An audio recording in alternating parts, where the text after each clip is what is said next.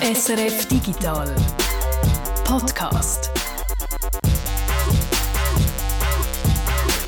Freitag, 15. April, Zeit für den Digital Podcast. Wobei, es ist Donnerstag Nachmittag, wir nehmen den Tag früher auf. Weil morgen ist ja Karfreitag und viele von euch haben frei, wir auch und das ist natürlich schön. Und wenn man frei hat, hat man viel Zeit zum Podcast zu hören, darum geben wir euch in dieser Ausgabe ein grosses Päckchen mit in die Ostern mit einem schönen grossen Thema. Und über Ostern gibt es ja dann auch ganz viel leckeres Essen, nehme ich an, auch bei euch. Und darum gebe ich euch hier jetzt schnell etwas auf die Ohren, wo es auch um Essen geht. Es sind meistens ja äh, irgendwelche Damen, die das machen, weil die können Englisch, der Chef kann nur Chinesisch. Das ist schwierig an diesen Essen. Der Chef ist meistens am Handy, weil er kann die Diskussion eh nicht folgen und die Mitarbeiterin die ist nicht mit dem Kunden. Ja, es ist dann vielleicht traditionell chinesisch, dann werde ich auch zum Vegetarier. Traditionell chinesisch. Wir sind natürlich kein Ess-Podcast, darum reden wir jetzt nicht über das Essen, aber irgendwo traditionell chinesisch ist ja auch, dass von dort die meisten von unseren Elektronikbauteilen kommen. Computerchips und so weiter. Und bei denen gibt es ja seit längerem wirklich, kann man sagen, riesige Probleme. Lieferengpässe, da hat sicher auch schon davon gehört. Und Chips, die gar nicht mehr erhältlich sind, so gross ist die Nachfrage im Moment. Chips, die mal ein paar Rappen gekostet die kosten plötzlich Dutzende von Franken. Und wer da natürlich grosse Freude daran hat, sind Chip-Händler. Die machen im Moment ziemlich gute Umsätze. Wir haben so einen Chip-Händler besucht. Genau gesagt, der Reto hat so einen Chip-Händler besucht und sich dem sein Business erklären Reto ist der Reto Wittmer. Und du bist der Jörg Tschirn. Es ist ein, ein Hin und Her da mit dem Tesla-Gründer Elon Musk und der Social-Media-Plattform Twitter. Und jetzt ist zum letzten hin wieder ein neues hergekommen, darum rollen wir das Ganze nochmal schnell auf. Letzte Woche ist herausgekommen, dass der Elon Musk mit 9,2% Anteil zum grössten Aktionär von Twitter ist worden. Denn die nächste Meldung, er soll bei Twitter im Verwaltungsrat, bis es näher wieder geheißen, nein, er will jetzt doch nicht und jetzt ist wieder etwas Neues dazugekommen. Der Elon Musk hat nämlich angeboten, nicht nur bei Twitter Twitter mit 9,2% einsteigen, sondern Guido, Twitter ganz zu kaufen. 100% kaufen und zwar sein Angebot ist bei 43,4 Milliarden äh, Dollar, wo er äh, möchte, möchte ausgeben, also beziehungsweise wo dann Twitter insgesamt wert soll sein. Ausgeben hat er ja einen Teil davon, hat er schon, von dem er gibt er noch ein bisschen weniger aus, aber das ist dann so insgesamt das, was er auf den Tisch legen zum Twitter zu 100% kaufen und dann wenn ich ihn richtig verstehe, auch zu einer privaten Firma zu machen, also sie von der Börse wegzunehmen und es gehört ihm dann komplett. Das ist möglicherweise noch nicht das Letzte. Äh, das ist jetzt einfach das, was jetzt gerade, wo wir am Aufnehmen sind, gerade die Breaking News ist und äh, möglicherweise ist dann schon wieder etwas passiert in der Zwischenzeit, bevor ihr den Podcast loset. Er sagt nämlich auch, das ist sein einziges und letztes Angebot und wie Twitter äh, auf das reagiert, wie das Unternehmen Twitter auf das reagiert, ob die das Angebot annehmen oder ablehnen, das weiß man jetzt einfach noch nicht. Aber er hat jetzt also den Weg verlassen vom ich kaufe einfach mal ein paar Aktien und versuche so Einfluss zu nehmen auf das Unternehmen Unternehmen und beschreitet jetzt den Weg von einer Übernahme. Ähm, ob es jetzt eine findliche oder freundliche ist, wird sich jetzt erst noch müssen zeigen, abhängig von der, der, Reaktion von Twitter. Und es geht jetzt effektiv auch um ganz andere Grössenordnungen von Geld. Die 9 ungefähr Prozent, die er sich äh, zuerst gepostet hat, die haben ihn ungefähr 3 Milliarden Dollar gekostet und jetzt eben geht es um 43,5 Milliarden. Ähm, bei diesen 3 Milliarden habe ich zuerst noch, ist so meine erste Einschätzung eigentlich gewesen, das ist für uns zwar wahnsinnig viel Geld, aber für einen Elon Musk, der einer der reichsten Menschen ist von der Welt, ist das eben nicht so viel Geld, oder? Man schätzt ihn auf etwa 280 Milliarden Vermögen. Und das heißt, wenn er so für das Lieblingsspielzeug, wo er sich ja jeden Tag sehr ausführlich damit beschäftigt und tweetet, ähm, Teufels Ohr abtweetet den ganzen Tag, wenn er ein bisschen mehr in das Lieblingsspielzeug investiert, dann ist das für ihn so, wie wenn ich mir würde ich fahre noch viel Velo und ich kaufe mir jetzt mal ein, bisschen ein teures Velo, weil ich das ja sehr häufig mache. Oder? Also es ist für ihn so die Grössenordnung von Überlegung bis jetzt. Äh, jetzt aber muss man die Einschätzung ein bisschen korrigieren investieren oder äh, über 40 Milliarden ist dann auch für einen Elon Musk ein strategischer äh, Entscheid und nicht einfach so ein, äh, ich mache das noch nebenbei als Spiel. Also es ist eine Geschichte mit ganz viel hin und her und bei vielen Sachen kann man da nur mutmaßen, wieso wer was gemacht hat. Aber trotzdem mal die Frage, über 40 Milliarden Dollar ist Elon Musk Twitter wert. Wieso will er das? Also klar, er ist einer, der viel twittert, er ist der acht meist gefolgte, wenn man nicht alles täuscht, aber das könnte er auch ohne, dass er im Twitter gehört. Wieso will er da einsteigen? Das finde ich unheimlich schwierig zu beantworten, die Frage, weil es gibt zwei Ebenen. Es gibt die eine, das ist das, was er jetzt in der Öffentlichkeit sagt. Er sagt, äh, er findet, es sei äh, eine Plattform für, für Free Speech oder ähm, rund um, um den Globus. Er sagt, dass es ganz wichtig ist, dass es äh, Redefreiheit für eine funktionierende Demokratie gibt und dass er so wie das Gefühl hat, die machen das nicht richtig. Konkret sagt er, I realize the company will neither thrive nor serve this imperative in its current form. Also er hat das Gefühl, die machen es einfach falsch und ich muss die jetzt kaufen und selber machen. Das ist das, was er nach außen sagt. Und dann muss man aber einfach ich werde einfach so das Bauchgefühl nicht los, dass es vielleicht eben trotzdem ein Spiel ist. Und das fußt sich auf, den, äh, auf der Art und Weise, wie das bis jetzt gelaufen ist. Oder? Also er tut zum Beispiel, hat er seit Anfang Jahr äh, regelmäßig fast jeden Handelstag Twitter-Aktien gekauft. Hat dann seine Beteiligung von 5% überschritten und das ist ein Zeitpunkt, wo er eigentlich melden müsste, dass er jetzt grösser einsteigt. Das ist so eine Regel von der amerikanischen Börsenaufsicht, dass wenn man eine größere Beteiligung anfängt zusammen kaufen, dass man dann das muss öffentlich sagen, dass andere Investoren und Investorinnen eben wissen, ah, da wird jetzt einer zu einem grösseren äh, Investor in ein Ding. Und das hat er mit einer Woche Verspätung erst gemeldet und hat dort eigentlich gegen Regeln von der Börsenaufsicht verstoßen. Etwas, wo ihm jetzt auch auch einen, einen Prozess eingehandelt. Da hat bereits einen anderen Investor geklagt gegen den Elon Musk wegen dem Fehlverhalten die ganze Geschichte mit dem Verwaltungsrat ist zum Beispiel auch so etwas, wo er, er hätte gar nicht dürfen Verwaltungsrat werden nach den aktuellen Regeln. Auch dort, äh, die Regelungen sind so, dass man, äh, wenn man eine Beteiligung kauft an einer Firma, dass man dann muss deklarieren, ob man das eine passive Beteiligung ist, ich habe einfach Aktien und fertig, oder eine aktive Beteiligung, ich bin ein Teil von dieser Firma. Oder? Und auch dort äh, das, hat er das als passive Beteiligung gemeldet und er hätte darum gar nicht dürfen Verwaltungsrat werden, zu einem Zeitpunkt, wo alle darüber geschwätzt haben, ob jetzt der Musk Verwaltungsrat wird von Twitter. Also immer so die Regeln ein bisschen strecken mindestens bis zu wirklich brechen. Und während der Zeit, wo er Aktien kauft von Twitter, sagt er öffentlich auf Twitter, kritisiert er das Unternehmen die ganze Zeit. Und ich will einfach das Gefühl nicht los, dass er das macht, um den Preis auch ein bisschen zu drücken, oder? Also, dass er die Aktien von Twitter eben günstiger kaufen kann. Und jetzt, wo er die Beteiligung meldet und wo er jetzt sogar eben zu einer kompletten Übernahme schreitet, geht der Aktienpreis natürlich auf wie ein Zäpfchen. Und es könnte eben schon auch sein, dass er jetzt einfach die Aktie wieder verkauft und einen schönen Gewinn einstreicht in der Gegend von äh, 30% oder so. Oder? Also das Gefühl von man weiß nie genau bei Elon Musk, ob das, was er nach Hause sagt, auch wirklich das ist, was seinen echten Motiven entspricht, plus ob er die Motive nicht die ganze Zeit ändert, das wird ich einfach nicht los. Oder? Und darum habe ich das Gefühl, wird in dieser Geschichte ist es noch lange nicht klar, ob, jetzt, äh, ob er jetzt wirklich Twitter-Chef wird. Und das wäre ja nicht das erste Mal jetzt beim Musk, dass er seine Stellung, also die vielen Leute, die ihm an den Lippen hängen, braucht, um irgendetwas zu twittern und damit eben Aktienkurse von einer Firma gegen auf oder gegen runter zu treiben. Er hat das ja schon mit Tesla gemacht, er hat das mit Kryptowährungen gemacht. Genau. Also vom Muster her würde das ja sicher passen. Was bedeutet das Ganze jetzt für Twitter? Was denkst du? Äh, in welcher Situation sind die jetzt? Müssen die damit rechnen, dass gleich der Daddy Musk kommt und befiehlt, was der läuft? Oder wie ist das äh, in den Chefetagen von Twitter? Würde man sich da freuen oder haben die ganz andere Pläne? Also zuerst, was noch um Anteil an Twitter gegangen ist und die Frage, wird er jetzt vielleicht ein Mitglied vom Verwaltungsrat oder nicht, bin ich noch so ein bisschen skeptisch gewesen, ob er das wirklich ernst meint und ob er wirklich dann die Ideen und auch die Geduld hat, äh, das Problem von Twitter zu lösen. Und da muss man vielleicht schon auch noch sagen, Twitter hat einfach ein Grundproblem und das haben sie aber schon seit Jahren, nämlich, dass sie einerseits eine sehr einflussreiche Plattform sind und auch immer noch sind und wahrscheinlich auch noch eine Weile lang bleiben werden, weil einfach alle Promis und alle Politiker gern Twitter nutzen, um ungefiltert äh, der Welt können sagen, was ihre Sicht der Dinge ist. Oder?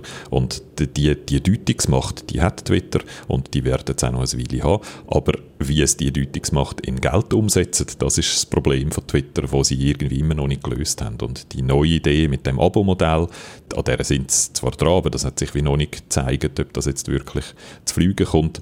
Und ähm, das ist etwas, wo ich zuerst ein bisschen skeptisch war, ob der äh, Elon Musk dort wirklich eben auch selber die Ideen und, und Konzentration hat. Er hat ja noch einen Haufen andere äh, Firmen, wo er auch noch sich damit beschäftigt, über dann sich kann wirklich damit auseinandersetzen. Wenn jetzt aber um effektive Übernahme geht, könnte man natürlich schon auch noch die These konstruieren, dass er es dann einfach so macht, wie es ihm passt, oder? Und dass es dann gar nicht mehr darum geht, Geld zu verdienen. Für das ist dann aber der Preis von 40 Milliarden dann schon auch, auch eher hoch, oder? Also, äh, ich hoffe eigentlich schon, dass er dann sich, wenn er das wirklich ernst meint mit dem Übergabeangebot und die Plattform übernimmt, dass es dann schon auch irgendwann mal darum geht, dass die Geld verdient, also dass er das Problem müsste lösen.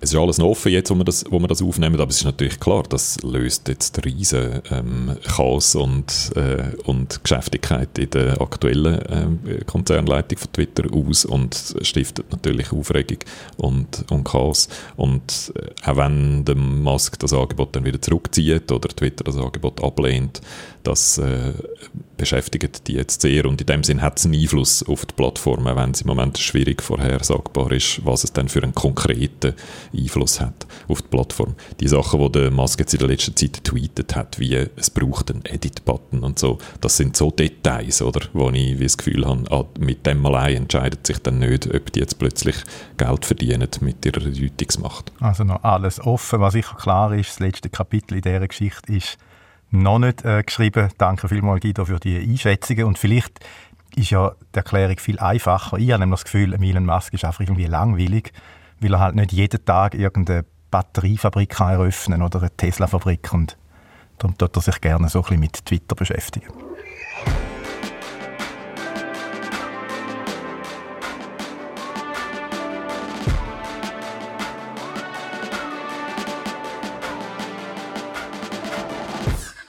Von Lieferengpässen von wichtigen elektronischen Bauteilen, Mikrochips vor allem, da hört man seit Monaten, dass das ein Problem ist. Viel hört man in den letzten Monaten zum Beispiel von der Autoindustrie, die ihre Autos nicht fertig bauen oder nur mit viel Verspätung kann liefern Oder auch von den Smartphone-Herstellern, die verzweifelt auf Chips warten.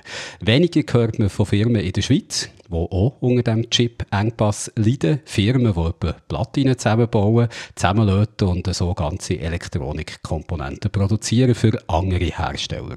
Die Firma Iftest, Zwettigen, ist so ein Platinenbestücker. Die Maschinen laufen, aber... Der Schein trügt, das ist nur auf den ersten Blick. Wir sind aktuell nicht mehr in der Lage, alle Produkte für unsere Kunden herzustellen sagt da der Verkaufsleiter von der IF-Test, der Peter Himsold. Ihn haben wir das gehört sagen in einer kurzen Reportage im Regionaljournal Argo Solothurn. Und ein Ende von dieser Krise meint der Peter Himsold, das ist noch weit, weit weg. Wir sind also noch nicht am Ende der Krise. Wir sind äh, vielleicht sogar noch nicht mal oben am Peak. Darum steigen die Preise der Chips immer mehr, explodieren teilweise fast falls Chips dann überhaupt geliefert werden können. Das ist viel zu größere Problem als die Preise an sich, dass gewisse Bauteile schlicht gar nicht mehr auf dem Markt erhältlich sind. Wir erleben es, dass zwei Tage bevor wir geplant haben, ein Produkt hier zu fertigen, auf einmal äh, unser Lieferant, der uns hundertprozentig zugesichert hat, dass die Ware morgen bei uns eintrifft, vermelden muss, sorry, ich habe die Ware auch nicht bekommen. Ein so ein Lieferant ist der Andreas Morf. Er kommt momentan nicht mehr zur Ruhe, weil er manchmal doch noch einen Weg kennt, wie man an so gefragte Chips kann kommen kann, sogar in diesen schwierigen Zeiten, wo wir jetzt gerade drin sind.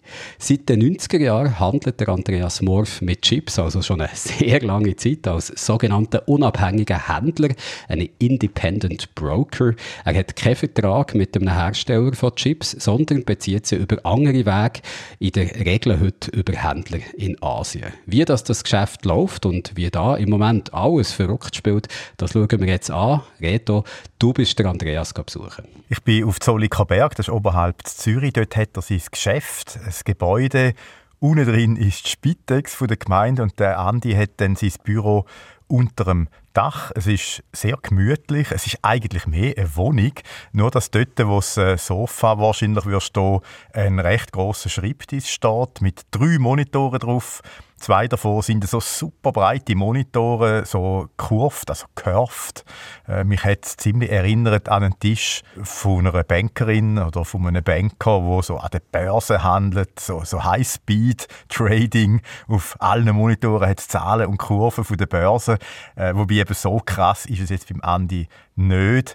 Aber auch in seinem Geschäft muss er schnell sein. Der schneller ist der geschwinder in unserem Business auch. Also muss man es innerhalb von einem Tag wirklich anbieten können. Und hast zum Teil auch einen, einen Wettbewerbsvorteil, wenn du schnell bist. Und wenn du es verpasst nach zwei, drei Tagen, kann es sein, dass der Kunde nicht gewartet hat und es halt beim Mitbewerber bestellt hat, wenn er es irgendwo bekommen hat. Wenn er es dann irgendwo bekommen hat, weil eben, da ist das Problem schon seit längerem, dass die Chips teilweise nicht lieferbar sind, weil es grosse Engpässe gibt. Und weil es grosse Engpässe gibt, sind momentan auch Sachen möglich, die man sonst nie gemacht hat. Vor allem jetzt äh, nach dem Chinese New Year im Februar sind die Preise nochmal massiv hochgegangen. Und jetzt gibt es so ein bisschen die Spiele vom, ich sage jetzt mal, vom unserem Lieferant, seinem Lieferant, der einfach mal wartet, bis eine Bestellung kommt. Wenn sie sie haben, gehen sie den Preis auf. Und dann geht das ganze Spiel wieder retour und wir müssen dann zum Endkunden gehen und sagen, tut uns leid, es kostet jetzt so und so viel mehr. Und er muss dann sagen, ja, ist gut oder nicht. Und das ist eigentlich im normalen Markt, wenn wir jetzt nicht eine Verknappung haben, ein No-Go. Das Wort ist ein Wort, das, wo, wo zählt, ist so.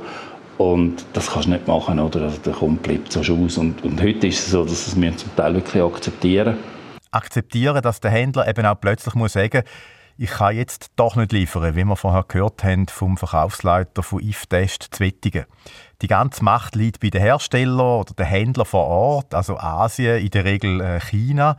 Aber auch für den Andi sind es natürlich gute Zeiten. Also das Geschäft brummt, er hat äh, viel Arbeit. Der Umsatz ist momentan gut doppelt so groß wie sonst, 8 bis 10 Millionen pro Jahr, was nicht heißt, dass er mit einem Schlag jetzt doppelt so viel verdient. Es gibt Deals, wo die Marge nur wenig Prozent groß ist oder der Profit sogar null. Wenn es viel Mitbewerber hat, kann man aber auch einen sehr guten Profit machen. Grund zum Jammern gäbe es aber momentan wirklich nicht, sagt Andreas Morf. Ausser vielleicht über da mit den Preiserhöhungen, wo Händler nach einem Vertragsabschluss machen, weil sie denken, in der heutigen Situation könnten sich alles erlauben. Das ist auch für ihn mühsam, weil natürlich auch er dann je nachdem in ein, schlechtes Licht reinkommt, wenn Kunden dann denken, er würde da mitmachen und eben auch möglichst kurzfristig dann noch abzocken Hast du ein schlechtes Gewissen mit dem? Ich tue mich dann ein bisschen rechtfertigen, wenn das nicht mehr sind. Die Kunden, die wir lange kennen, die wissen das. Von dort her relativiert sich dann ein bisschen. Auch als das angefangen hat, haben wir immer am Anfang entschuldigt, dass jetzt die Preise höher geworden sind. Weil eigentlich müssen sie tiefer werden. Oder? Im Normalfall kaufen die Kunden bei uns, weil wir günstiger sind wie die anderen. Jetzt hat es gekehrt, oder? Es ist jetzt nicht mehr der Kunde, der, der eigentlich am langen Hebel ist, sondern es ist wirklich umgekehrt. Ja, du hast es gesagt, es sind im Moment gute Zeiten für Andi. Wir haben aber auch schon gesagt, es sind verrückte Zeiten im Moment. Also eine komplett umgekehrte Welt zu der, wie sie vorher war. Der Kunde ist im Moment nicht König, sondern muss in der Regel mitmachen, fast alles zahlen, was gefordert wird für so Chips, weil ohne die nötigen Chips können viele Unternehmen ihre Geräte eben nicht bauen und dann auch nicht verkaufen. Ja, und es gibt Kunden, da kommt es dann schon nicht so darauf an, ob jetzt ein Chip, sagen wir, 5 Franken kostet oder vielleicht momentan 40 Franken. Bei vielen Kunden vom Andi ist das so, weil seine Kunden im Industriesektor arbeiten also zum Beispiel äh, für einen Hersteller von Wärmepumpen Platinen bestücken. Und wenn man jetzt sagen, eine Wärmepumpe kostet irgendwie 40.000 Franken, dann kommt es natürlich nicht so darauf an, ob jetzt die Steuerung dann vielleicht 350 Franken kostet oder jetzt, weil Teile teurer sind, 400 Franken. Aber bei anderen Produkten, wo der Anteil Elektronik viel höher ist und der Preis tiefer, kommen dann die Hersteller wirklich in ernsthafte Schwierigkeiten oder haben momentan wirklich auch die Produktion eingestellt, weil es einfach zu teuer ist. Zahlungsterminals zum Beispiel, äh, in diesem Bereich liefern Andi auch viele Chips. Und da geht es dann nicht, dass ein wichtiges Bauteil plötzlich zehnmal mehr kostet. Wie verkehrt die Welt heute ist, sehen wir auch daran, dass äh, man keinen Mengenrabatt mehr eigentlich überkommt. Also wenn du jetzt 100'000 Stück nimmst von einem bestimmten Chip, dann kostet der vielleicht 35 Rappen und wenn dann äh, 200'000 willst, dann kostet er eben vielleicht 40 Rappen und nicht 35. Das zeigt natürlich, wie krass die Produktions- und Lieferengpässe in diesem Bereich im Moment sind, oder? Und es wird eher noch schlimmer jetzt in Zukunft. Also der Höhepunkt der Lieferengpässe ist noch nicht erreicht. Das hat ja vorher der Verkaufsleiter gesagt von dieser Schweizer Firma. Und der Andi wird es nachher auch noch sagen. Also ja, die Arbeit wird ihm momentan nicht so schnell ausgehen. Jetzt haben wir es gesagt, der Andi arbeitet schon seit den 90er Jahren als Chip-Händler, also bald 30 Jahre, ein alter Hase in diesem Geschäft. Aber wie wird man da eigentlich Chip-Händler? Also ich stelle mir jetzt nicht vor, du kannst zum Berufsberater gehen und sagen, hey, ich möchte später mal Chip-Händler werden. Dann zieht er so einen Ordner für und sagt, aha, in dem Fall musst du das und das und das machen. Da gibt es ja keine offizielle Ausbildung dafür. Es gibt nicht irgendeine Fachhochschule für Chip-Händler oder so. Nein, also im Fall vom Andi ist es jetzt so, wachst du auf in einer Beiz, wo ein Bauernhof nebendran ist. Mein Vater hat Verständnis gehabt, dass ich nicht immer in der Küche sein will. Das hat er irgendwie noch verstanden, wegen dem musste ich das nicht machen. Aber eben der Bauernhof nebendran, die Traktoren, Mähdrescher, GPS gesteuert, äh, heute selbstfahrend. Das findet er wahnsinnig faszinierend, auch heute noch, auch so das Schaffen draussen. Äh, darum ist er dann mal in jüngeren Jahren auf Australien, hat dort äh, sofort ein Landwirt zu werden, aber hat dann doch zu viel Heimweh bekommen, hat er mir gesagt, um eben selber anzufangen als Landwirt. Dann habe ich mich kaufmännisch umgeschult, bin dann so drin hineingerutscht zuerst mal noch bei einer Bank in jungen Jahren und bin dann Junior-Einkäufer geworden auf so Elektronik. Die Firma hat Pager hergestellt. Dann hast du einen Pager gehabt, äh, auch für Feuerwehren und so, die Alarmierungen. Und ich habe dort ein paar Jahre gearbeitet und bin nachher noch zu einer anderen Firma und habe mich dann so aus einer Idee aus selbstständig gemacht. Und habe aber eine harte Zeit am Anfang gehabt. Also mit dem jugendlichen Leichtsinn hat man sich das ein bisschen einfach vorgestellt. Also es ist am Anfang des ersten Halbjahr haben alle Kunden, also potenzielle Kunden gesagt, ja, wir haben unsere Lieferanten, wir brauchen keinen mehr. Und dann äh, habe ich noch eine Zeit lang noch Kabelbinder nebendran verkauft, wo ich Kunden bin besuchen damit wir können über Wasser halten können. Das hat funktioniert. Habe jedes Mal, wenn ich ein Zeit hatte, in einer Garage oder so angehalten und habe denen ein Kabelbinder verkauft, die ich mitgenommen habe. Und mit der Zeit hat dann das angefangen und mm, nach ein paar Jahren hat man auch ein bisschen äh, Stammkundschaft dann gehabt. Habe mich dann aber müssen spezialisieren auf Sachen, die unsere Kunden, also die Einkäufer, die Elektronikeinkäufer, nicht gerne gekauft haben, weil der Lieferant sehr schwierig ist. Es gibt so, so Firmen, die in der Schweiz vor allem das äh, nicht sehr nett gemacht haben, sagen wir mal so. Und die haben mir dann Besuch gesagt, ja, Herr Morf, das können Sie mir liefern, mit denen wollen wir nichts zu tun haben. Er hat also seine Nische gefunden und sein Netzwerk ausgebaut. Beziehungen ist eigentlich fast alles in dem Geschäft. Äh, wir werden da in den nächsten Minuten noch spüren oder auch hören. Also zum Beispiel regelmäßig auf China gehen, ist so eine Pflicht eigentlich, dann dort ein Nachtessen mit den Lieferanten. Äh, das ist aber auch nicht immer ein Spaß, aber es äh, geht halt nicht ohne. Das muss man einfach machen. Aber auch hier in der Schweiz, man kennt sich, äh, da braucht es wegen Vertrauen und so ist sein Geschäft dann gewachsen. Wir sind aber immer relativ klein geblieben. In der Schweiz sind die Firmen auch klein. Also ich sage eigentlich, sind wir ein Kiosk. Wir haben jetzt hier total drei Mitarbeiter, ein Teil ist Teilzeit. Weil viele Kunden, gerade in der Schweiz, kaufen das nicht unbedingt bei der Firma Atroni, sondern sie kaufen es bei mir ein. Person ist, ist der wichtig, oder? Der muss auch ein bisschen gerade stehen fürs Ganze. Wir kennen alle unsere Kunden persönlich. Also da findet ein Austausch statt, da gehst du mal äh, vorbei, äh, kurz Mittagsbesprechung oder so mit den Einkäufern, manchmal kommt der Chef noch mit und das ist wirklich Person, also die sagen, ja, nicht unbedingt Firma, ist aber bei allen gleich. Man kommt auch sehr schwer bei neuen Kunden rein. Durch das geht ja. nur durch, durch Empfehlungen. Es hat den Vorteil, dass eigentlich, wenn, wenn man einen Kunden hat, dass der bleibt, also man verbockt es dann richtig, aber kommst praktisch keinen neuen über. Und das ist in im Schweizer kleinen Markt, der sehr überschaubar ist mit einer Handvoll Händlern. Ja, das wissen eigentlich alle. Das sind alles so ein bisschen ältere Hasen, die das... Äh, wo jeder so ein sein Gärtchen hat, wo er drin ja. seine Kunden hat und die hegt und pflegt. Es gibt aber auch aus dem Ausland Händler aus USA oder Deutschland, die noch in der Schweiz Geschäft machen. Also es ist nicht so, dass der Einkäufer nur einen hat mhm. und er sagt, ja, der ist super, ich kaufe es bei dem, sondern er hat schon zwei, drei Händler, die er zusammen schafft, damit er auch die Preise vergleichen kann und dass er am Schluss noch mal verhandeln kann, wenn es nötig ist. Also, ich hatte gestern einen Fall mit einem guten Kunden, der angerufen hat, der hat irgendeinen Chinesen im Google gefunden für etwas und, und hat dann mich gefragt, ja, ist das ein guter? Und ich habe es dann schnell überprüft in unseren spezialisierten Suchmaschinen, die wir haben für das. Dort ist er nie nicht Mitglied und da muss man eigentlich schon von Anfang an die Finger davon lassen. Dann haben wir jetzt aber das Teil jetzt über Nacht äh, abgeklärt und haben es mir jetzt können anbieten und äh, hat es jetzt bestellt. Wir können den Preis sogar noch leicht unterbieten von dem, was er da hat und wir können ein Jahr Garantie geben drauf. Der andere hat gar nichts geschrieben von Garantie, also Vorauszahlung und bei uns hat er nicht. Also dann haben wir jetzt so können die Bestellung auch gewinnen in der spezialisierten Suchmaschine, wo der Andi da reingeschaut hat, was dafür ein Lieferant ist. Und das heißt jetzt nicht Google. Es gibt spezielle Suchmaschinen. Wir lernen so eine jetzt gerade kennen.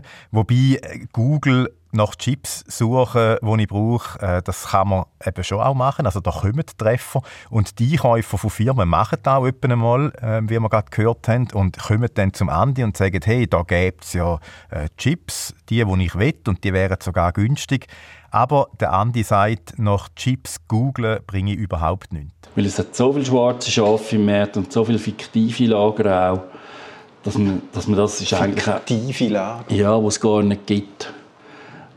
Und das ist am Schluss auch unser Know-how, dass wir wissen, bei wem man was einkaufen kann. Also der Andi hat sich das Know-how, was man wo bei wem kann einkaufen kann, über die Jahrzehnte angeeignet.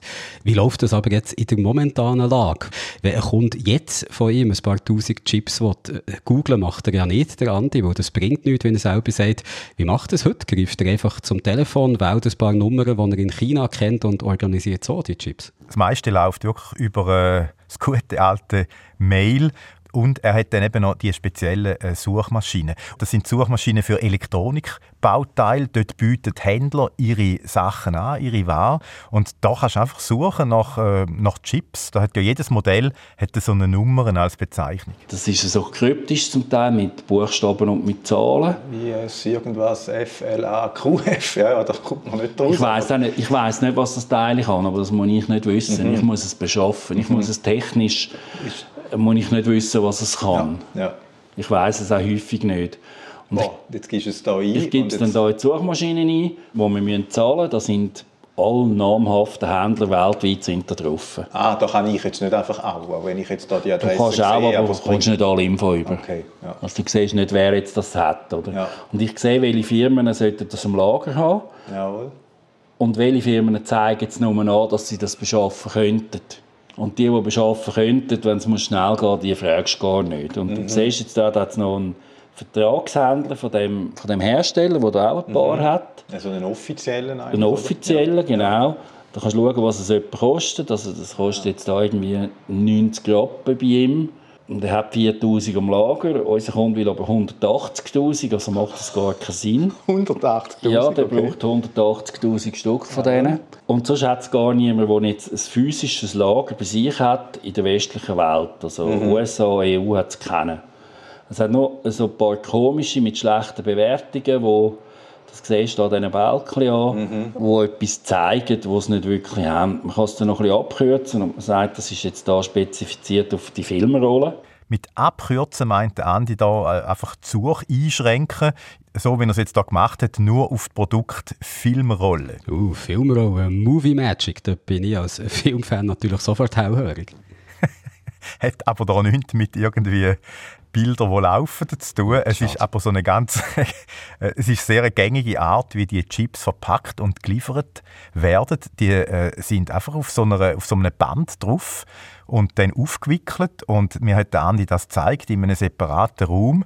Das ist eines von seinen kleinen äh, Lager. Da hat es ein paar Gestelle drin, wo so Rollen drin stehen und so auf den ersten Blick sieht das wirklich aus wie wie bei einem Filmverleiher, also wenn ich mir das so vorstelle, natürlich in Zeiten, wo das Kino noch äh, analog war, so Filmrollen verpackt in Folie.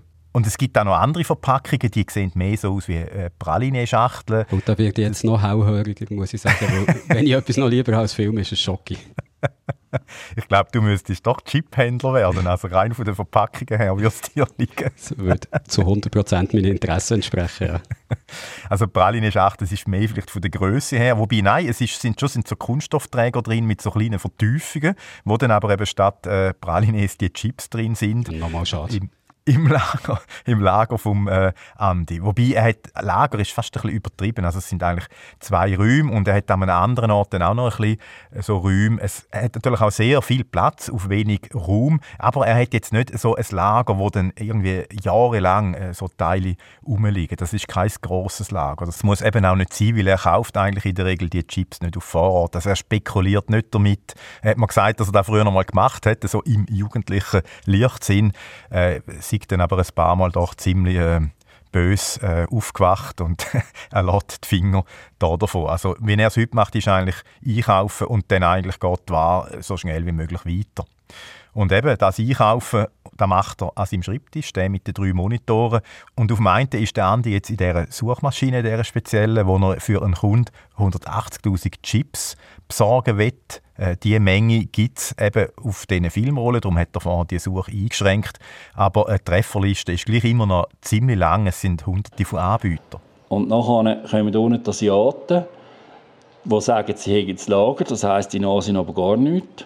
Das sehe ich anhand der Firmen, die da aufgelistet sind, kann, kann ich gerade sagen, das, das hat keiner nicht bei sich von denen, die das da zeigen. Das ist einfach Erfahrung irgendwie, das, das weisst du einfach. Das, das, das, wechselt auch immer ein bisschen, man muss da dranbleiben. Wenn du es ein halbes Jahr nicht mehr machst, okay. gibt es wieder eine, ja. eine Lernkurve ja. und dann gibt es da x Verfügbarkeiten. Sagen wir jetzt, das sind das vielleicht 200 Firmen da. Aber das ist eigentlich keine wirklich brauchbar? Nein, das ist keine brauchbar. Die haben das nicht. Die haben, die haben das nicht. Aber ich sehe ihnen so ein bisschen, okay, äh, aus dem Bild heraus, es muss irgendwo ein etwas im Markt haben. Es kann schon sein, dass es Teile gibt. Dann haben wir noch eine zweite Suchmaschine, da ist die Bewertung von der, von den Anbietern besser. Und da siehst du jetzt, ähm, die grünen Balken sind Nummer drei. Und dann hat es irgendwie noch 100 andere. Die sagen, sie haben zum Lager, jetzt kommen da noch ein paar mehr. Der, der Chines, der hat das, 90'000. Und zum Teil haben sie ganz lustige Namen. Also Hong Kong 2 heisst einer. Und häufig dann auch das chinesisch typische Very Best oder Super, äh, die Steigerungen, oder? Ich sehe jetzt auch die Bewertungen, man kauft ab und zu bei dem etwas, äh, der hat jetzt 28 gute und 2 schlechte. Man muss ein bisschen schauen, dass er keine Kickback-Bewertungen hat, es gibt es auch, dass sich gegenseitig loben. Also eine Suchmaschine, die dir hunderte von Treffern von verschiedenen Anbietern zeigt, das erinnert mich jetzt sehr an AliExpress, wenn ich das mhm. so höre. Also eben, du gehst etwas ein und hast ganz, ganz viel Angebote und alle sagen, dass man doch unbedingt bei ihnen soll bestellen very, very best offer. Es hat auch Bewertungen bei dieser Suchmaschine, aber ich könnte mir jetzt vorstellen, wie bei AliExpress bringen die nicht so viel. Also, wo soll man denn da bestellen? Wie, wie kann der Andi das beurteilen? Das wird ja nicht einfach sein. Nein, es ist, ich habe ihm ja ein bisschen zugeschaut und er hat dann immer da so ja, da ist es bei dem sicher nicht und so. Also er hat, glaube einfach, einfach ein, ein Gespür entwickelt. Er gewisse äh, Händler kennt er halt einfach auch schon, weil er mit denen schon zusammen geschafft hat. Und es gibt halt auch so, vielleicht wie beim Ali, so gewisse, das ist auch noch schwierig, oder? Wenn man dort schon seit ein paar Jahren immer wieder bestellt, irgendwie kommt man ja auch so ein, bisschen ein Gefühl über, wo das es, da gibt es ja zum Beispiel auch die, wo dann, wo dann der Preis ist sehr günstig, dafür ist dann der Versand irgendwie 30 Franken. Und bei anderen ist das gleiche Produkt ein Franken teurer und dafür verkostet der Versand nichts. Und so, das sind ja so Sachen, wo man mal müssen, so ein bisschen spüren Und dann kriegt man vielleicht auch nicht mehr so äh, rein. Und ja, beim Andi geht es natürlich schon um andere Summen in der Regel. Also jetzt bei diesen 180'000 Chips, die man auf einmal äh, bestellen will, äh, das ist dann wirklich etwas anderes, als wenn ich beim Ali für 1,85 irgendeinen Kabeladapter bestelle. Und da muss dann halt natürlich schon verheben.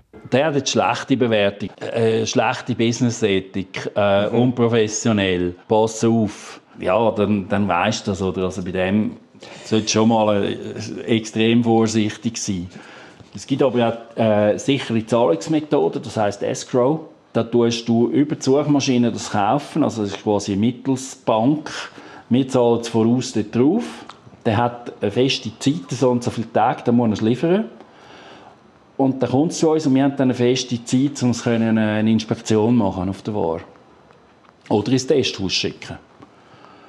Und dann kommt dann nachher, nach diesen Tagen, wo wir vorhin abgemacht haben, kommt er das Geld über. Oder wenn etwas nicht gut ist, wir müssen es beweisen, mit dem Testbericht und sagen, das ist nicht gut, dann kommt der die Ware wieder zurück. Über. Früher habe ich mich mega quergestellt und gesagt, wir tun das recyceln. Das kommt er sicher nicht zurück, weil der verkauft zum nächsten. Geht aber nicht, weil sie gehört ihm. Also er muss ja. das zurückbekommen. Irgendwann bringt das dann los, oder? Vielleicht, oder? Vielleicht.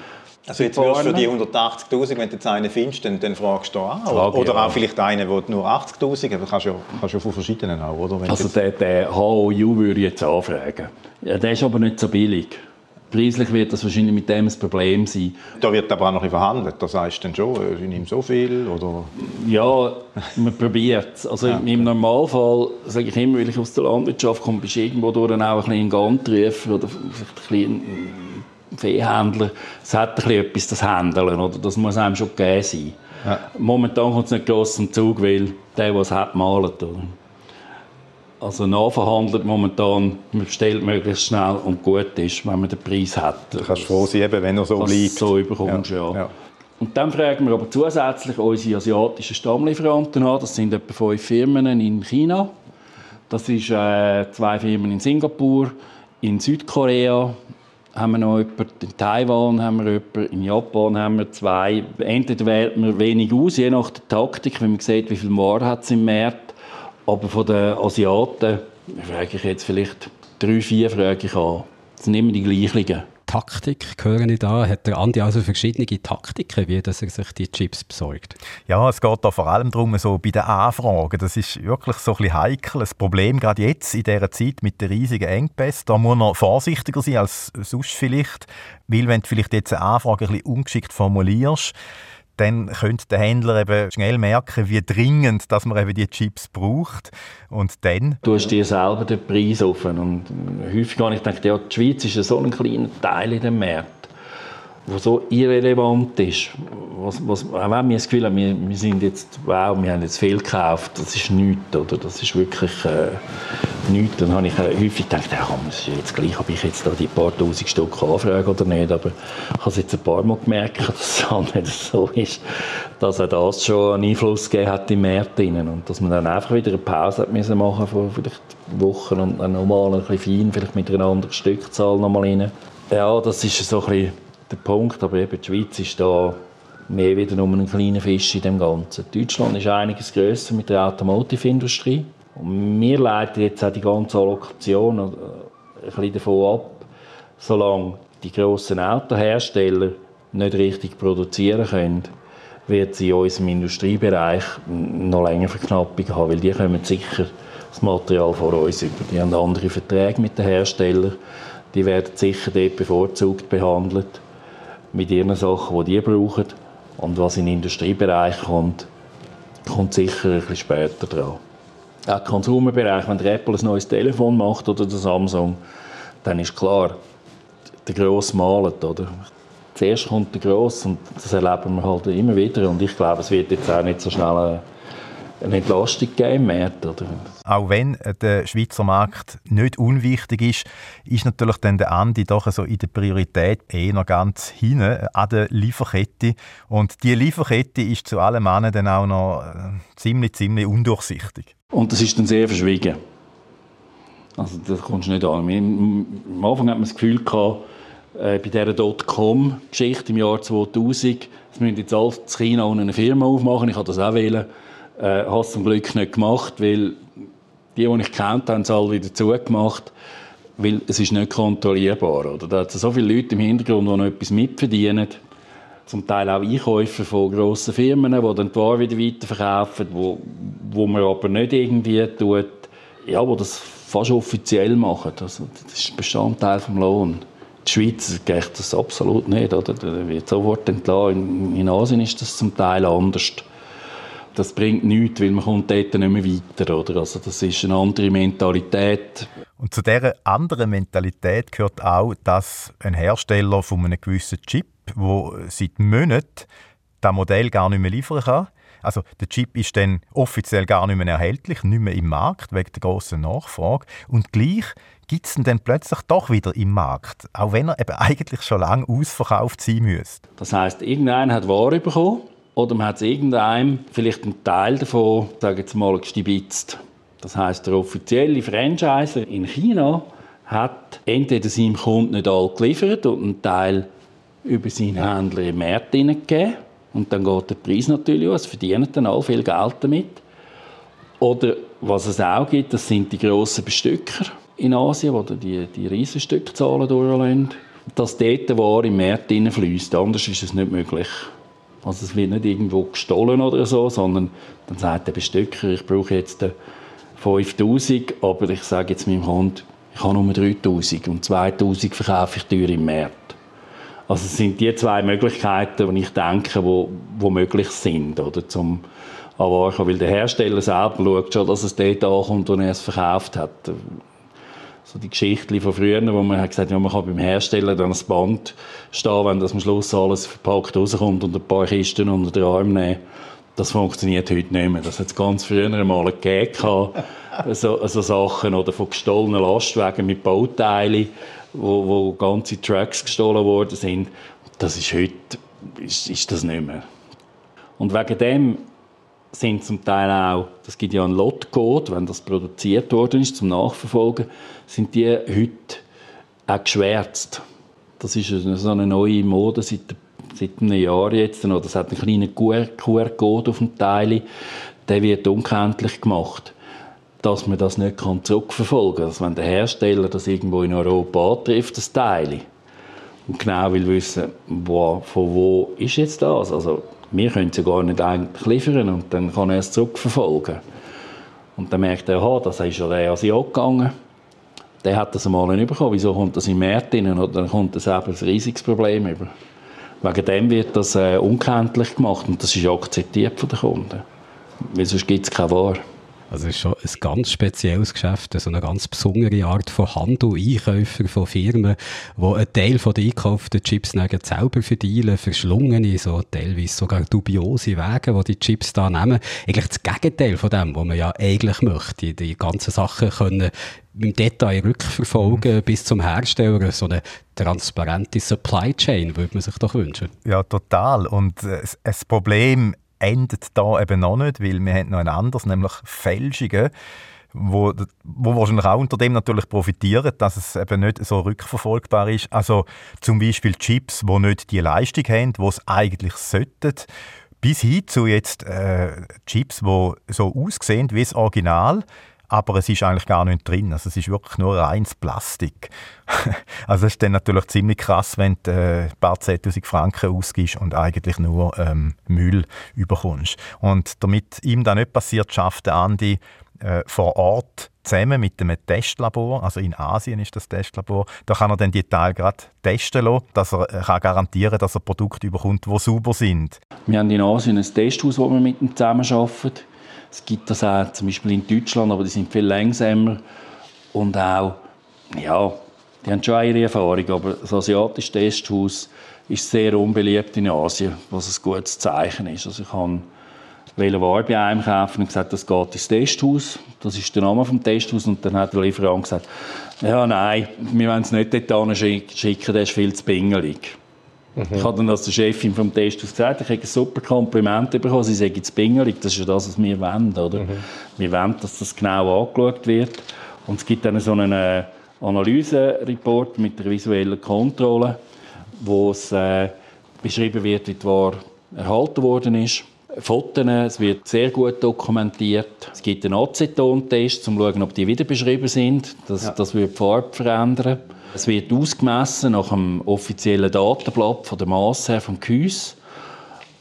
Und nachher wird es fotografiert, ob es nicht Gesangsstrahlen sind, weil dann sieht man da in dieser Vertiefung, dieser ganz kleinen, nicht mehr den Stempel, der da ist, dass jetzt da der Ursprung Taiwan ist. Das siehst du dann nicht mehr, oder? Die Beine werden angeschaut, die Verpackungen, wie es gekommen ist. Nachher werden Teile geröntgt Ah, da, dann ja. sieht man, ob das richtig gebondet ist, also ob das richtig äh, verbunden ist mit dem, mit dem Dye dran. Und der Dye selber wird dann chemisch freigelegt, fotografiert und dort hat es einen Stempel drauf vom Hersteller, den du ja. hier siehst, plus vielleicht auch noch die Bezeichnung, die Grundbezeichnung vom Teil. Dann weiß man eigentlich, okay, das ist original. Wenn es da drin sogar ist. Ja. ja. Mhm. Dann, dann ist es gut. Wenn auf dem äh, Teil ein Logo ist, oder eine Bezeichnung, dann ist es gut. Und ein Teil übrigens noch, äh, um das zu erklären, das ist so äh, in der Halbleitertechnik so eine Bezeichnung von einem einzelnen Stück, wo nicht in einem Gehäuse ist, also ein einzelnes Stück von einem ganzen Chip. Um dort hinzukommen, müssen quasi wirklich das, der Kunststoffgehäuse, wo eben eigentlich ja der Chip ist, so für uns, wie wegätzen oder, oder wegmachen, um dort hinzukommen. Das ist sehr aufwendig. Der Andi hat mir da gerade eine ganze Dokumentation gezeigt von einem Chip, eben aus dem Labor, wo sie dem Testhaus untersucht haben. Das sind Dutzende A4-Seiten mit Analysen, Röntgenbildern und so weiter. Also mir hat jetzt das alles nicht sehr viel gesagt, aber sehr eindrücklich und seriös hat es gewirkt und von dem her ist das wahrscheinlich etwas, was sich lohnt zum machen lassen. Die, die die Ware fälschen, gehen aber nicht nur aufs effektive Produkt los, sondern auch auf die Verpackungen. Da hat Andi müssen merken, wo er mal einen Besuch gemacht hat in dem Testlabor und die Chefin getroffen hat. Und dann steht so ein Palett Material dort und ich sage, wieso wir dieses Palettmaterial über? Da siehst du, dass das gut ist. Das ist ja angeschrieben mit dem Hersteller. Dann hat er mich nur, nur so belächelt und gesagt, du, du kennst ja in Shenzhen den, den Warenmarkt, wo man reingehen kann, eben für so Heimuser auch. Und dort, ähm, hast du ja gesagt, dann, ja klar, bin ich schon viel gewesen, gehst unten rein, dort hat es den Stand und gehst zu dem Stand und sagst, du hättest gerne so Aluminium-Schutzbeutelsäcke mit dem Aufdruck von dem Hersteller. Dann habe ich das am Abend gemacht. Dann hat er mir gesagt, ja, wie viele hundert willst du, wir können die morgen liefern. Also die, die Verpackung, die du hast, also mit den ganzen äh, Hüllen und Schachteln und alles zusammen, das kannst, das kannst du kaufen. Gehen wir jetzt mal davon aus, alles ist gut gelaufen für Andi. Er hat keine Fälschungen bekommen, es sind alles original, alles super. Er hat für seine Kunden die 180.000 Chips bestellt, die werden geliefert. Wie geht es jetzt weiter? Ja, es ist sehr, äh, er hat mich noch erstaunt, so, so informell. Also, normalerweise ist es einfach, sind es E-Mails, also nicht einmal so große Verträge, die irgendwie hin und her gehen mit Unterschriften drauf und dann eingeschriebene Briefe oder was auch immer. Also wirklich E-Mails, es muss halt schnell gehen. Also wenn er ein Angebot gefunden hat, in Asien, bei, bei einem Händler, dann macht er eigentlich seinem Kunden möglichst schnell in der Schweiz, also dem Einkäufer dort von, von seinem Kunden, ein kurzes E-Mail. Da steht drin das Teil, die Menge und das Produktionsjahr ist wichtig, es darf nicht zahlt sein. Ein Preis steht drin und wie lange das es geht, im Normalfall eine Woche. Wenn sie nicht gerade wieder irgendwie Shenzhen zugemacht haben und Hongkong wegen Lockdown. Wir schreiben Garantie drin, dass er weiß, okay, ich habe ein Jahr Garantie auf denen. Und wenn es ein höherer Betrag ist, im Normalfall haben die 30 Tage nicht, aber dann machen wir es vielleicht ein bisschen kürzer. Dann weiß er es und so geht er und, und, äh, und dann noch schnell mit dem Gerät heute Morgen. Er sagt, die Abstellung ist gegen unterwegs sobald die da ist oder auch wenn, wenn nur schon ein E-Mail kommt und, und das bestätigt wird, bestellen wir es sofort und keine Zeit mehr zu verlieren. Früher hat man noch einen Tag, zwei ein bisschen gewartet und hat noch ein bisschen abgeklärt mit ein paar anderen und hat das so ein bisschen vor sich anschieben und das eben dann noch nachverhandeln Heute äh, raus, weg, die nächste. Und der Lieferant schickt nachher eine Bestätigung wir sagen, bis morgen muss er das machen. Und äh, schickt dann auch ein paar Fotos. Vom Päckchen, oder? Nein, von den, von den Label, was auf, ah. also von den Etiketten ja. vom Teil. Schickt er ein paar Fotos, damit man das hat als Referenz. Er schickt es mir in einer Woche. Wenn es klappt, dann kommt die Ware an und dann geht sie sofort weiter zum Kunden. Der Kunde schaut es auch nochmal an. Und eben durch die partnerschaftlichen Verhältnisse mit dem Kunden sage, sage ich ihm auch, ja, ich will vielleicht mal noch schnell ein paar anschauen, wenn ich weiss, der produziert selber bei sich im Haus, der hat Ingenieure dort. Einfach zum vielleicht, es ist selten, aber zum das Restrisiko können ausschliessen, weil dann ist nicht das ganze Risiko in meiner Firma rein. Sondern er hat es dann auch noch mal angeschaut, das schlaft dann alle mal ein bisschen ruhiger. Aber das ist wirklich äh, selten. Also das, da ist klar, dass das neue Ware ist, wo jetzt unsere Stammlieferanten angeboten haben. Und so wird eben am Schluss dann doch noch ein Hersteller in der Schweiz glücklich, einer, der eben dringend auf so Chips hat gewartet. Was ich mich aber noch frage, wir haben ja vorhin von dieser spezialisierten Suchmaschine gehört, die der Andi seine Bestellung in der Regel macht. Eine Suchmaschine, die zwar etwas kostet, aber jetzt auch nicht alle Welt. Also die Hürde wäre eigentlich klein, selber mal die zu benutzen und so in den Chiphandel einzusteigen, würde ich jetzt trotzdem mitmachen, weil, haben wir ja auch gehört, als Neuling hat man auf diesem Markt kaum eine Chance. Aber Leute, die jetzt das sowieso schon professionell machen, also zum Beispiel die Einkäufer, die Einkäuferinnen von Firmen selber, von einem Hersteller jetzt zum Beispiel für Wärmepumpen, warum Warum googlen die ganz gewöhnlich auch gegangen zum Andi? Wieso brauchen die nicht auch selber so eine spezialisierte Suchmaschine und können so den Zwischenhändler wieder Andi umgehen? Ich habe ihn das gefragt und er hat mir äh, gesagt, äh, ja, er hätte schon auch mal Angst gehabt, dass vielleicht dann immer mehr Einkäufer einfach so direkt bestellen, dass er eigentlich dann eben nicht mehr dazwischen ist und also, dass er dann da eigentlich sein Geschäft nicht mehr machen kann. Auf die eine Suchmaschine haben sie dann eben auch Endkunden gelassen, nicht nur Händler. Einen riesen Aufschrei gegeben im Markt. Ich habe auch gedacht, ja, das ist jetzt nicht gut, jetzt hat mein Kunde den Kontakt, oder? Dann schnell gemerkt, das ist völlig egal, weil der Kunde kauft dort wahrscheinlich sowieso nicht. Und er hat Kapazitäten gar nicht, um so ein Sourcing zu machen. Also er kauft Sachen, wenn er sie bekommt, über seinen Franchiser. Und wenn er denkt, ich habe ein Preisproblem, fragt er vielleicht mal einen Händler an. Und die haben ganz andere Aufgaben heute, die Einkäufer, intern auch, wie dass sie noch Zeit haben, Sachen zu sourcen. Und wenn es dann ein bisschen tricky wird, hat der Einkäufer das Problem, dass er intern natürlich gerade untertreten kann und dann mal etwas nicht gut ist, sagt, ja, wieso hast du es bei dem gekauft, oder? Dann ja, das war der billigste. Das verhebt dann eben nicht. Wegen dem geht er dann lieber über einen, über einen Händler, der halt vielleicht noch einen Neder hat, vielleicht ein bisschen mehr verlangt. Aber dafür hat er auch mehr Sicherheit. Und er hat einen in der Schweiz, der dafür gerade steht. Oder? Man muss täglich im Markt sein und ein bisschen wissen, was passiert. Und sonst ja, die Käufer haben keine Zeit. Also das, vor allem jetzt nicht. Die sind in ihren Lieferterminen am Nachrennen und viele Sitzungen über was verschieben wir wie. Und dann, äh, dann machen sie das mit, mit einem Händler. Halt wie der Andy Morph einer ist, der dann auch äh, Zeit hat, den Markt permanent zu verfolgen. Also zum Beispiel gewisse Chips im Auge zu haben, wo ein Kunde bald wett. Halt so ein bisschen, dass ich dann gleich wieder beim Banker so ein bisschen den Aktienkurs beobachten. Und etwas können wir zum Schluss auch noch verraten. Also der Vorhang ein bisschen lüpfen von diesem Beitrag. Der Andi hat sich nämlich selber bei uns gemeldet. Er ist ein Podcast-Hörer vom Digital Podcast und hat äh, bei uns angefragt, ob wir nicht Lust hätten, mal ein bisschen über das Geschäft, was da drinnen ist, zu berichten. Und er hat gehört, das haben wir sehr gern gemacht, haben es sehr interessant gefunden. Darum zum Schluss alle, die uns jetzt zulassen und vielleicht meinen, ja, die hätten auch noch ein Thema für uns, das könnte spannend sein, meldet euch. Wir haben einen Discord-Server, Geeksofa heisst der, oder die könnt so über das gute alte E-Mail machen, digital.srf.ch. Wenn ihr einen Themenvorschlag habt oder wenn ihr irgendwie Kritik habt, natürlich auch, oder sonst irgendetwas, oder es mitteilen Unsere Ohren und Augen, wenn wir die E-Mail lesen, sind immer offen für euch. Und E-Mail ist ja doch noch nicht tot, wie wir jetzt gehört haben. Also im Business mit Chips, da ist, glaube ich, E-Mail Number One.